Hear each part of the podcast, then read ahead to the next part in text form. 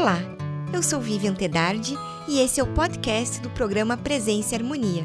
O assunto é História e Arqueologia dos Povos Pré-Colombianos da Mesoamérica, com o professor doutor Pedro Jimenez Lara. Confira.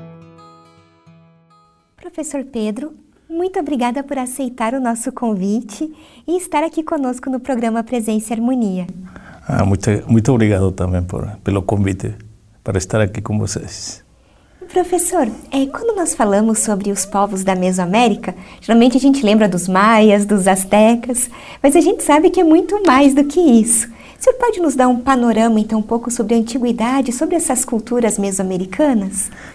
Claro, a Mesoamérica é muito mais ampla que, que isso que se conhece só dos maias, porque temos muitos grupos em distintos períodos cronológicos que datam da antes de Cristo até, até a chegada dos conquistadores.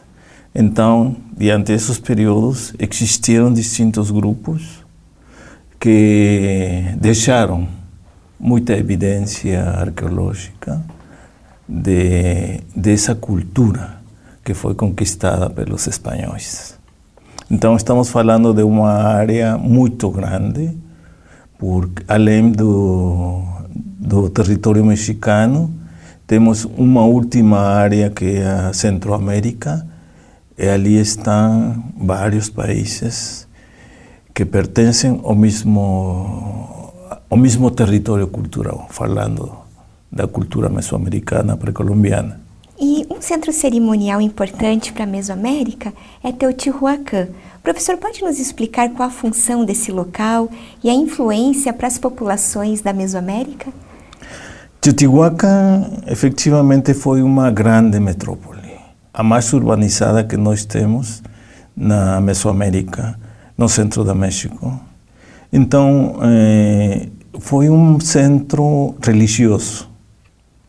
O, o significado da palavra em náhuatl Teotihuacan quer dizer onde os homens viram deuses. Então, estamos falando de um centro cerimonial muito, muito importante.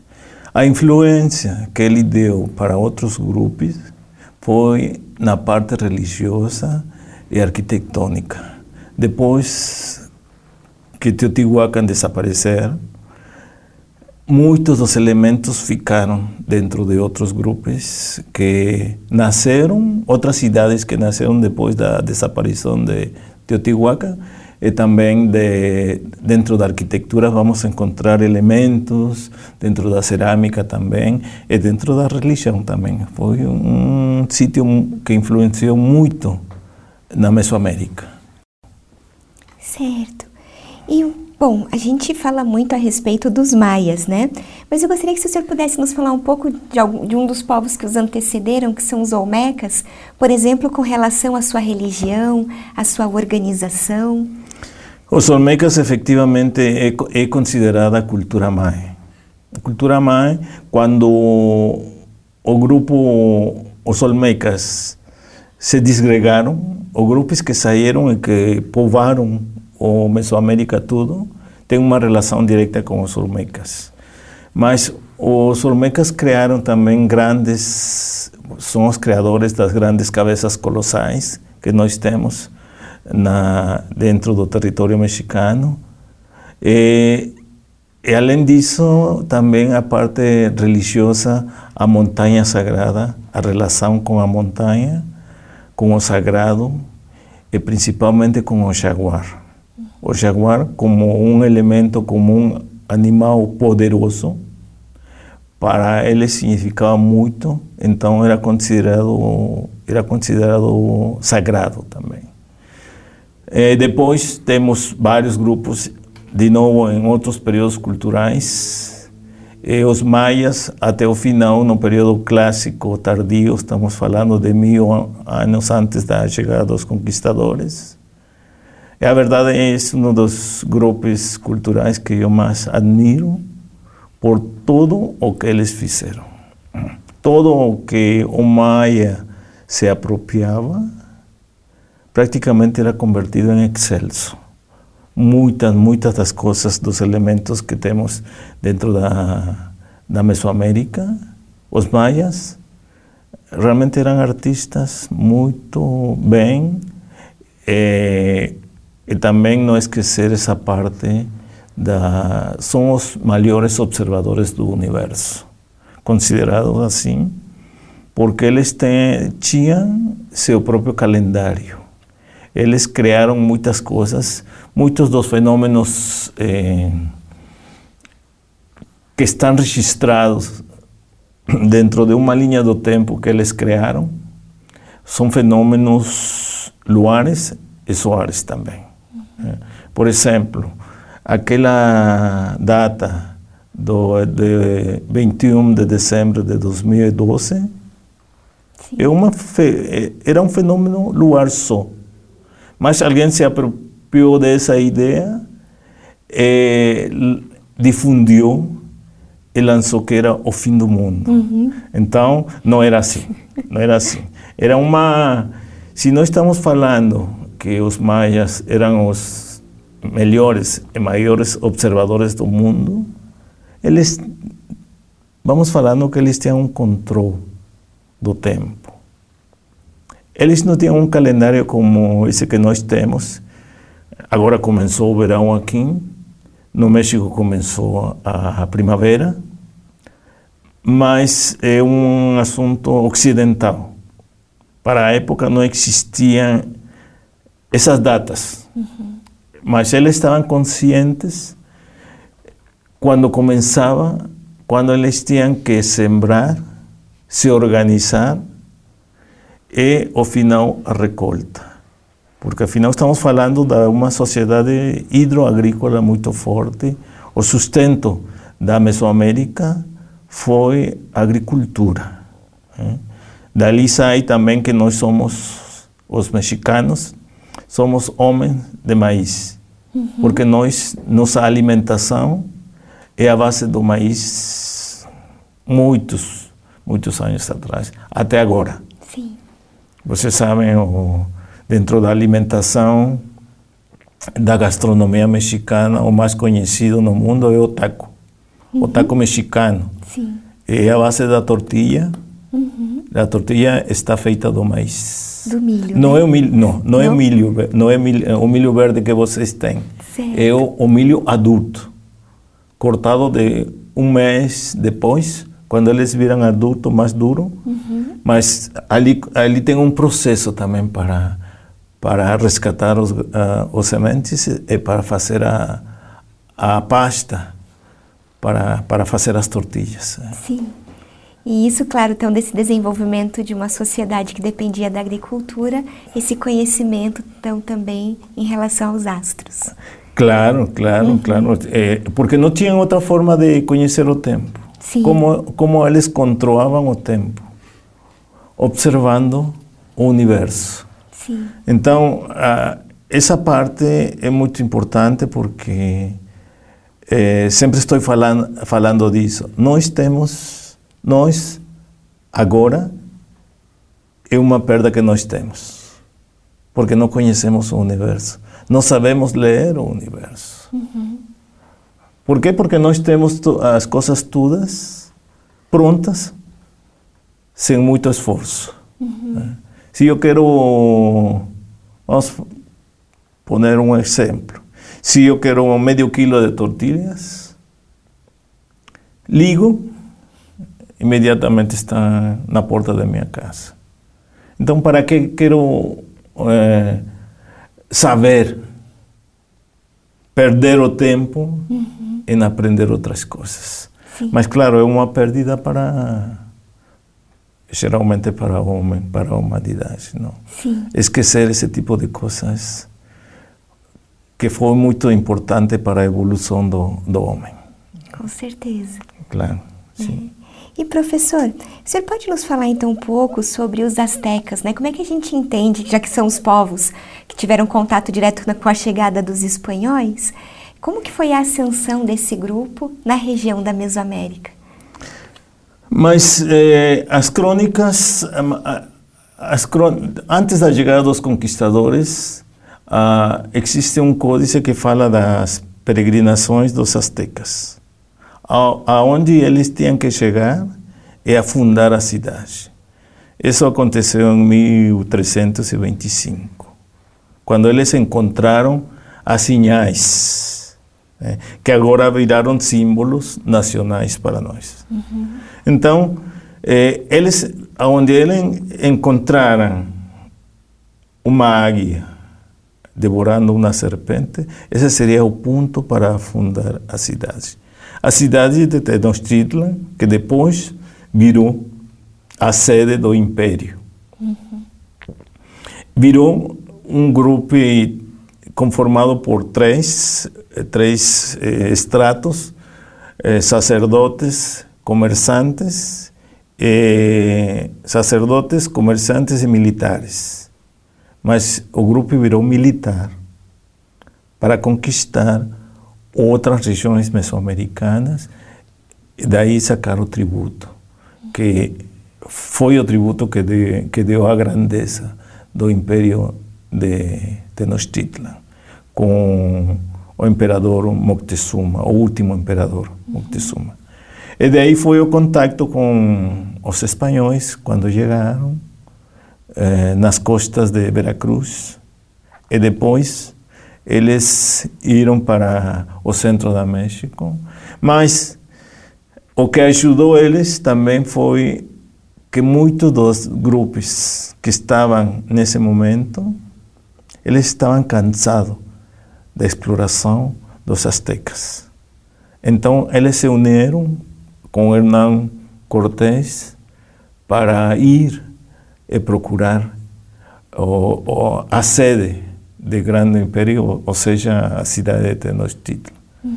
Que as crônicas falam que era uma cidade maravilhosa. Não tinha comparativo com nenhuma cidade desse momento.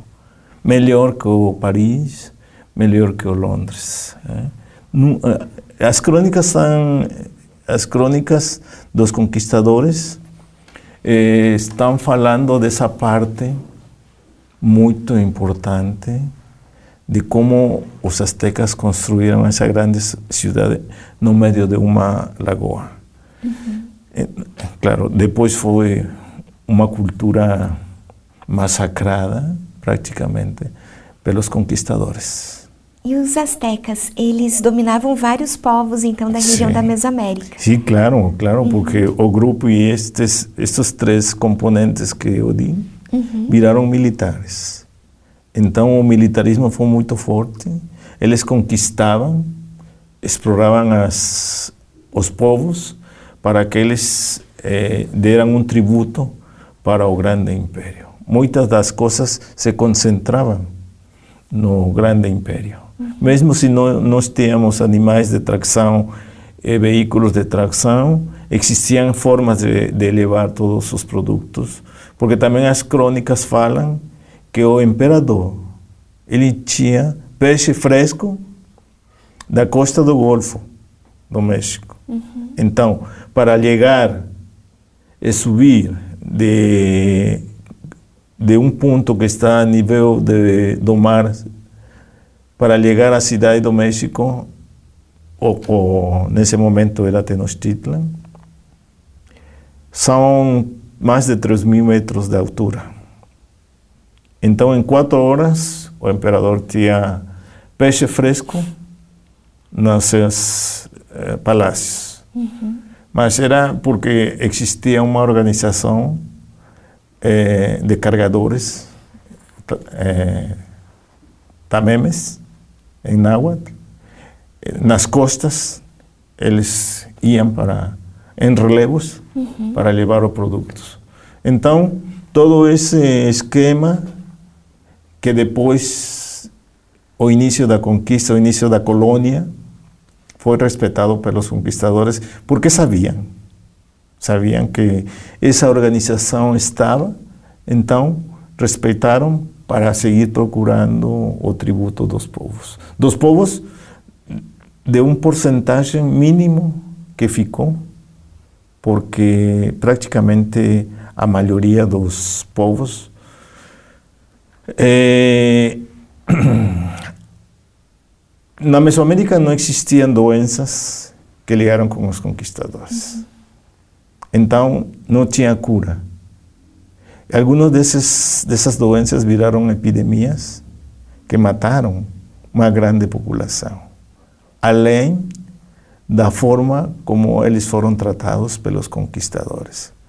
Eles, eles pensavam que o homem mesoamericano era um animal sem alma.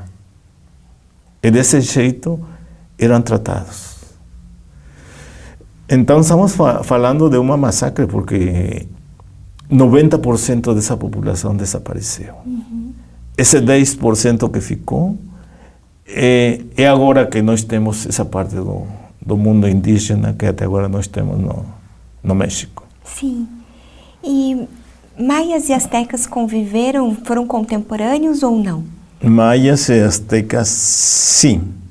Sim, praticamente sim, porque além de estar de de ser fundada em 1325 a cidade da Tenochtitlan, o grupo dos astecas, vários grupos estavam já, já morando na, no centro da México. Uhum. Então ligou outro grupo que formou e conformou esta grande sociedade.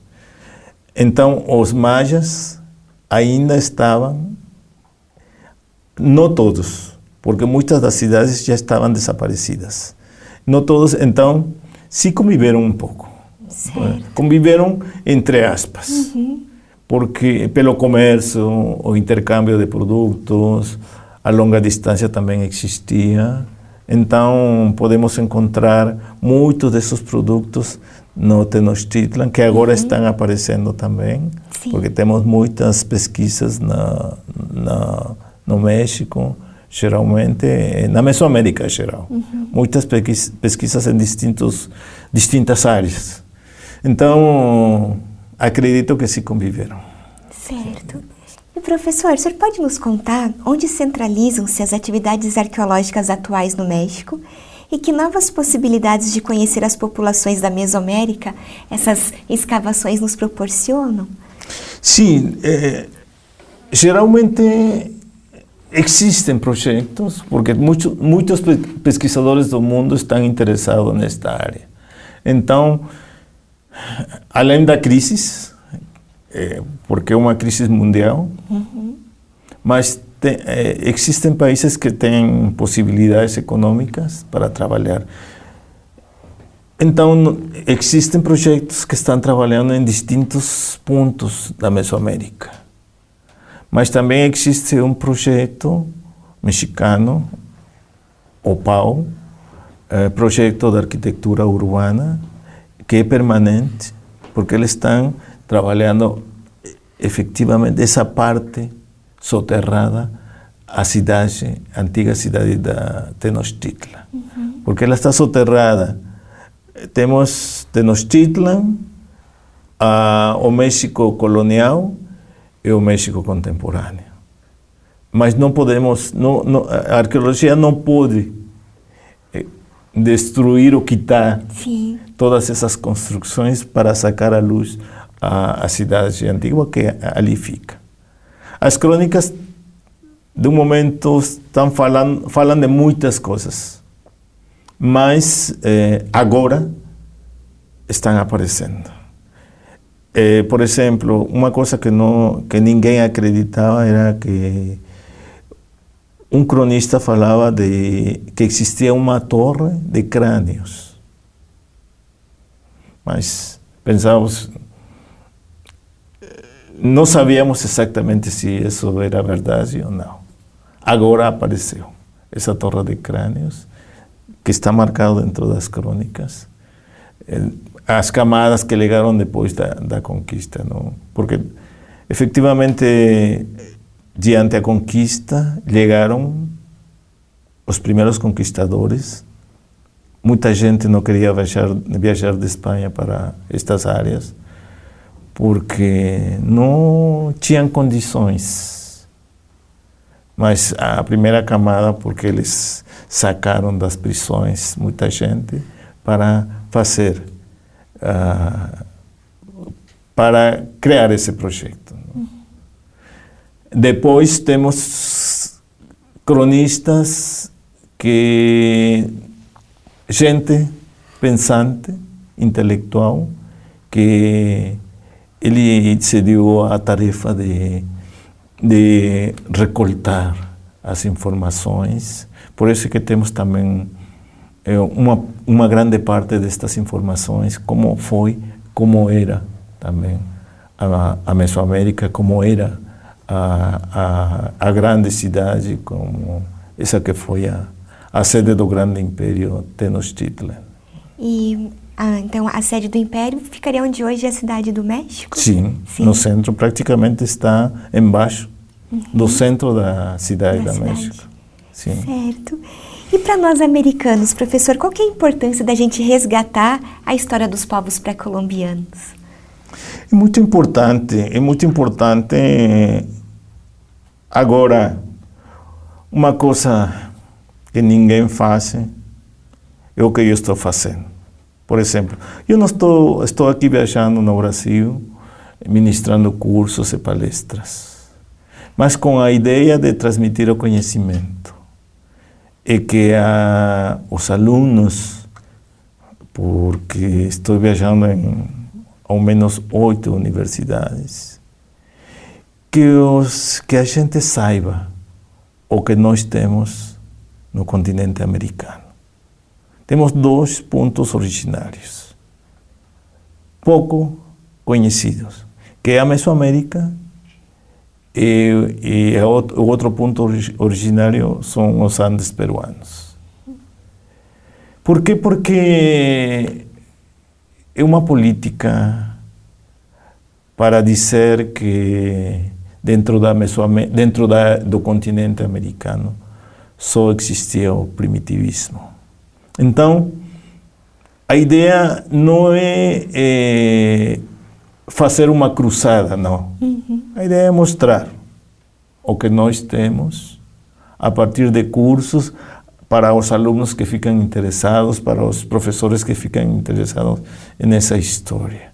Porque vocês também têm uma, uma grande história aqui no Brasil, essa grande tradição de pintura rupestre. Uhum. O Nordeste brasileiro, que está cheio de pintura rupestre, a Serra da, Capi, a, da Capibara, o Cerro das Confusões também.